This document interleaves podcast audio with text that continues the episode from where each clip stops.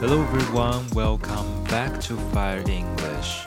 Hello，大家好，欢迎回到财务自由英文，我是 Leon。First, we'll be looking at the second largest bank collapse in the US history. The Silicon Valley Bank was shut down last Friday, leaving investors, customers, and lots of tech companies at sea. 美国的矽谷银行呢，上周五宣布破产倒闭啦。那么许多的投资者、客户呢，还有这些科技公司呢，显然是不知所措。At sea, if you say someone is at sea, that means he or she doesn't know what to do. So uh, to start with, we need to know what Silicon Valley Bank is. Silicon Valley Bank, or SVB, was founded in 1983, and it was the 16th largest bank in the US before its collapse. Its clients were mostly from the tech industry. 细谷银行呢，简称 SVB，它是在一九八三年的时候成立的。那它在倒闭之前呢，事实上是美国第十六大的银行哦，所以事实上也不是真的到非常的名不见经传，而且它的很多客户都是在细谷这个地方的高科技的这些公司哦。It also played an important role in supporting startup companies backed by venture capital. According to the news, more than 2,500 VC companies banked there. 这间银行呢，事实上它也扮演了很多新创公司的一个创投的角色哦。Venture capital, V-E-N-T-U-R-E-C-A-P-I-T-A-L, venture capital 简称 VC，也就是创投或者是风险投资哦。那据说呢，有超过两千五百间公司，呃，都是接受创投，然后而且在这边。跟他们有这个银行的往来业务哦。So then you might wonder what caused the SVB to fail.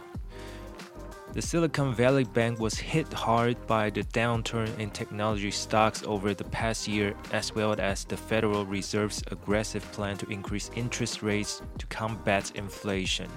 大家知道这个科技业最近的景气不太好哦。 Downturn, D-O-W-N-T-U-R-N, downturn 就可以用来形容经济上面的不景气或者是衰退哦，特别是在科技业方面的，再加上联准会 Federal Reserve 的这个前阵子的非常积极的升息哦，造成这个银行呢生存是不太容易哦。The bank bought billions of dollars worth of bonds over the past couple of years using customers' deposits as a typical bank would normally operate. 这些银行其实跟其他的银行，呃，也一样，他们都是用客户的这些存款啊，拿来再去投资其他的东西哦。事实上，很多银行都会做这件事情哦。那他买了很多的债券哦，B O N D bond。 也就是那种国债啊，或是什么公司发行的债券。So originally, this shouldn't be an issue, but SVB's customers, mostly tech startups, were also seriously affected by the economic downturn. So they needed more cash. They started to withdraw money from SVB. 银行呢会受到大环境影响，那当然这些他投资的新创呢就更容易受到影响了。 他们因为可能经济不景气，他们需要更多的现金流，所以他们就开始从这个 SBB 这间银行里面提出一些现金出来哦。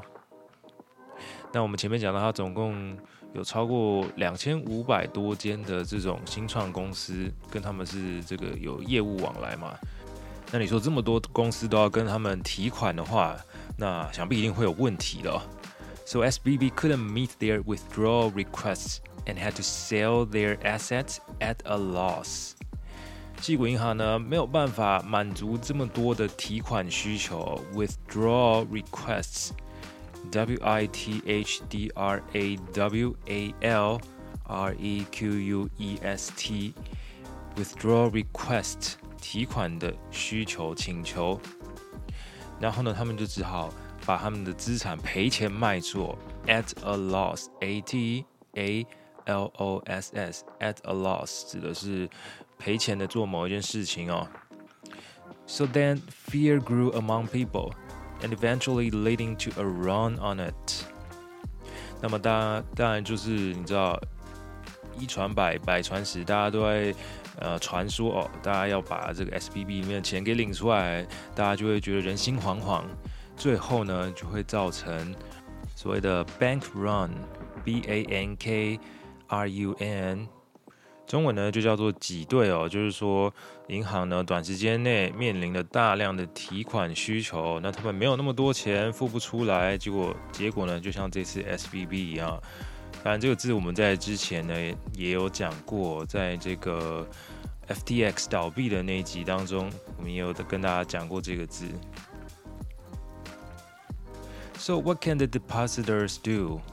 存款人又可以做什么呢 ？Most accounts were insured by the so called Federal Deposit Insurance Corporation. That is a government agency that has been around since the Great Depression. So, of course, the accounts at Silicon Valley Bank were insured by the FDIC, but only up to $250,000. 一般的存款者呢，其实都有受到那种存款保险的保障哦。 那么，这个美国的这个存款保险的保障叫做 Federal Deposit Insurance Corporation，简称 FDIC。不过呢，它的保障的额度只有二十五万美金哦。当然，对一般人来说，好像是已经足够了。不过，嗯，谁知道呢？这世界上有钱人还是很多的。那我们前面用到的动词是 insure，I N S U R E，insure 指的是。呃，为什么什么东西投保，或是给什么东西保个保险哦？所以这边说，their accounts were insured by the FDIC。那有很多类似的字都是 S U R E 结尾的，比如说什么 assure、insure，呃，with E E N S U R E。 还有什么 reassure，好几种什么什么 sure 的，这个非常的混淆的这个字呢？以前在我们 Instagram 里面呢，也曾经做过一篇贴文哦，大家有兴趣的话可以去翻一下，应该蛮久以前的了。Alright, so um, for most people, this amount might be sufficient, but as for those companies, it can be a nightmare. For employees working for those startup companies, they might have already started to worry about their next paycheck. 对于这些科技公司来讲呢，他们在里面的钱一定是非常非常多的嘛。我相信绝大多数应该是超过这个二十五万美金的。那他们的员工应该是更差了一蛋呢，就是想说下一期的这个薪水不知道拿不拿得到了。So of course, SVB's employees are also worried and angry. They started to blame their CEO. SBB 他们自己的员工当然就是也很气嘛，怎么一间好好的公司搞成这样，他们现在就没工作了呢？So people are just shocked at how stupid the CEO is, said by one of the employees. She also said that you're in business for 40 years and you are telling you're telling me that you can't raise 2 billion dollars privately. Get on the jet and fly to Kuwait like everyone else and give them control of one third of the bank. 这位 S B B 的员工讲话非常的呛哦，他说：“你这个这个老板啊，你已经在这个业界四十年了。我们前面说这个 S B B 它是一九八三年成立了，所以他说你这个已经是老鸟了嘛。结果你跟我说你没有办法偷偷的呃去筹这个二十亿美元的钱嘛，你一定要这样搞得大家都知道啊。结果大家跑去都把钱领出来，然后银行就倒了。他说你可以呢，就跳上飞机，然后飞去科威特，就像。”其他人都会这样做的，就是你知道，跟那些科威特有钱人说啊，我把银行的三分之一的这个控制权给你，那你给我一些钱吧，这样子就是说你把这些银行一部分卖给科威特这些有钱人嘛。好，当然这个只是他们员工很气的这个气话。So uh, people who don't deposit their money at SVB are also worried about their savings in other banks. 其他人呢，虽然可能没有在细谷银行存钱，但是也很担心他们在其他银行中的存款嘛。But the U.S. President Biden said that they can rest assured that the banking system is safe. 这个拜登就出来喊话说，他可以跟大家保证说，哦，其他的银行系统都是安全的。啊，他当然要这样说啦，对不对？不然在这种时刻再继续烂下去的话，他也别想再参选下一次了嘛。最近大家又在热烈的讨论说，拜登是不是要继续选下一次的总统？他都已经，他都已经这么老了。Next, the 95th Academy Awards was a major night for Asians. 前几天呢，也是第九十五届的奥斯卡奖颁奖典礼结束了。那去年的奥斯卡奖，不知道大家还记不记得，全场的焦点都在威尔史密斯的这个巴掌哦。今年似乎是没有这样子的一个突发事件啊。今年呢，大家的讨论度呢，都聚焦在《妈的多重宇宙》这部影片上面啊。Everything, everywhere. All at Once is the biggest winner this time。妈的多重宇宙的英文片名就叫做 Everything Everywhere All at Once。觉得它的这个中文翻译的这个片名，其实我觉得翻的还不错。撇除掉我们知道这部影片它的字幕翻译是被大家批评的一塌糊涂哦。So Michelle Yeoh made history with her role as Evelyn Wang in this film and this film dominated the Academy Awards by taking home a total of seven Oscars. 这部电影呢，《妈的多重宇宙》总共在奥斯卡奖获得了七个奖项，算是非常非常多。那我们就可以用 dominate 这个动词，d o m i n a t e dominate，就好像它主宰了全场一样。So Michelle is the first Asian to win the Best Actress award. She's actually a Malaysian. I've always thought she was from Hong Kong. You know， 这个杨紫琼 Michelle Yeo，她是第一位获得最佳女演员的呃华裔女生哦。那事实上她是马来西亚人哦，不过很多人印象应该是她可能是个港星之类的。这个我一直以为她是香港人，那现在才知道说哦，原来她是马来西亚的华人。So of course her motherland Malaysia is proud of her. There's even a rumor saying that the Prime Minister is going to declare public holiday on a Wednesday. 马来西亚的人呢，当然是非常的高兴，非常的骄傲，甚至还在谣传说呢，他们的总理要把那个某个礼拜三变成国定假日来庆祝这件事情。不过后来被证实说，这个就只是一个谣言而已。And actually, I've never watched this movie before. 其实我从来没有看过这部电影哦。那个时候大家在讨论它的翻译的时候。就有人说他的翻译实在是超译了太多，不知道在翻什么，也间接的降低我想去看的那个感觉。So for me, I only remember that the Chinese translation of this movie was sharply criticized, but um, maybe it's still a good movie after all, since it won so many awards, right? 那我们来看一下 Michelle 他在颁奖典礼上面讲了什么呢？他说。for all the little boys and girls who look like me watching tonight, this is a beacon of hope and possibilities. Ladies, don't let anybody tell you you are ever past your prime. Never give up. 他讲了这段非常励志的话呢，结果没想到被这个韩国的电视台把里面的 ladies 删掉，后来又衍生出了一些争议哦。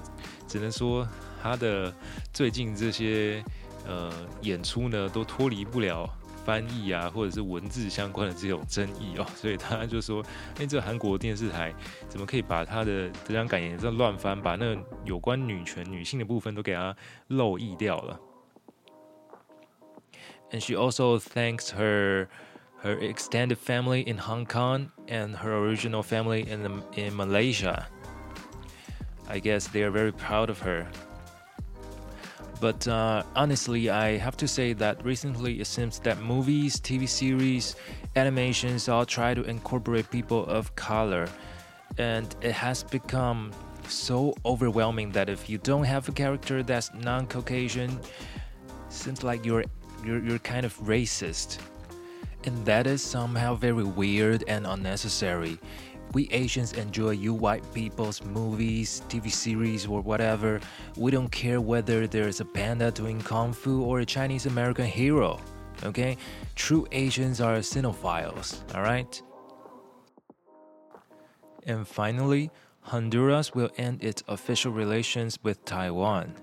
The new president Xiomara Castro has told her foreign minister to bring about the opening of official relations with China. 洪都拉斯的新的总统呢，他已经指示他的外交部长说呢，要跟中国正式的展开建交。哦那也就是说，跟台湾的这个邦交的关系呢，应该很快就会结束了。这个洪都拉斯新的这个女总统叫做 Xiomara Castro，或者是以西班牙文来发音的话，就是 Xiomara Castro。那这个。感觉叫 Castro 的都不是什么好角色。Castro had been talking about starting official relations with China during her campaign, and now she keeps her promise. 她其实在竞选的时候就一直说要跟中国建交了。Campaign, C-A-M-P-A-I-G-N，在这个地方呢，指的是政治的那种竞选活动，包含造势啊啊等等的那些晚会，都叫做 campaign。So, of course, the Ministry of Foreign Affairs of Taiwan said it had expressed serious concerns to the Honduran government, saying that our country has made it clear to Honduras many times that Taiwan is a sincere and reliable cooperative partner to our allies. Honduras is requested to consider carefully and not fall into China's trap or make wrong decisions that damage the long term friendship between Taiwan and Honduras. 外交部呢这一段稿子呢，是不是还可以再用个十三次，还是哎还是十二次左右？每次只要有国家断交呢，他们就是拿出一样的这个话出来讲哦。这个可以可以改一点说辞吗？虽然大家也知道，说你只是意思是出来讲一下，人家要要走呢，你也不能做什么嘛，对不对？Now China is building a massive dam in Honduras。中国呢，据说现在正在洪都拉斯盖一个。很大的水坝哦，dam D A M 水坝或者是水库哦。So they they're generally using trade and investment as incentives for uh, switching ties, as it has done successfully with Costa Rica, El Salvador, and other countries. So, in other words, splurging money to buy allies, which is something that Taiwan won't do and might not be capable of doing. 中国其实就是大傻逼嘛，这个一直以来他们的外交政策就是这样，就是我给你一堆钱，帮你盖一堆基础设施，给你很多很多的好处，啊，用钱来买通这些邦交国。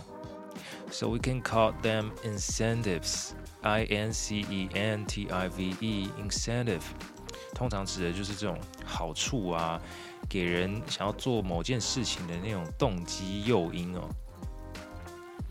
所以他们到底是要多少钱呢 ？The Honduran foreign minister commented that they were asking Taiwan to sponsor up to $100 million and reconsider helping them with their 600 million debt.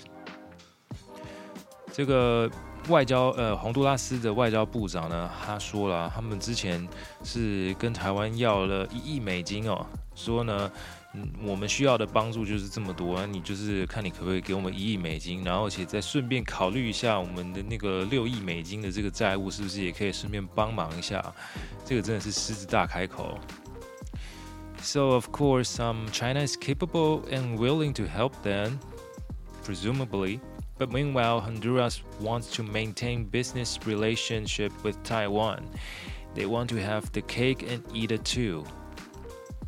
洪都拉斯竟然还非常不要脸的说：“哎，我们虽然跟这个中国要建交，不过呢，还是可以跟台湾维持这个商务关系的哦，简直就是想要鱼与熊掌都兼得哦。They want to have the cake and eat it too。当然，遇到这种狮子大开口的乞丐国家呢，我们这里也只能说慢走不送啦。反正大部分台湾人应该也不想花这么多钱去帮助一个也不知道可以对我们有什么意义的国家哦。”那反正这个台湾的邦交国也没剩几个了啊！你知道，对于这个已经没剩什么东西的人来说，你再多拿一个走，他也不会有什么感觉的。怎么讲起来好像有点心酸呢？好，那么这个大家也在讨论说，我们在南美洲唯一剩的一个邦交国巴拉圭呢，是不是也岌岌可危哦？我想总有一天呢，搞不好在录这个节目的时候也会。必须得要讲到这个新闻，就是什么啊？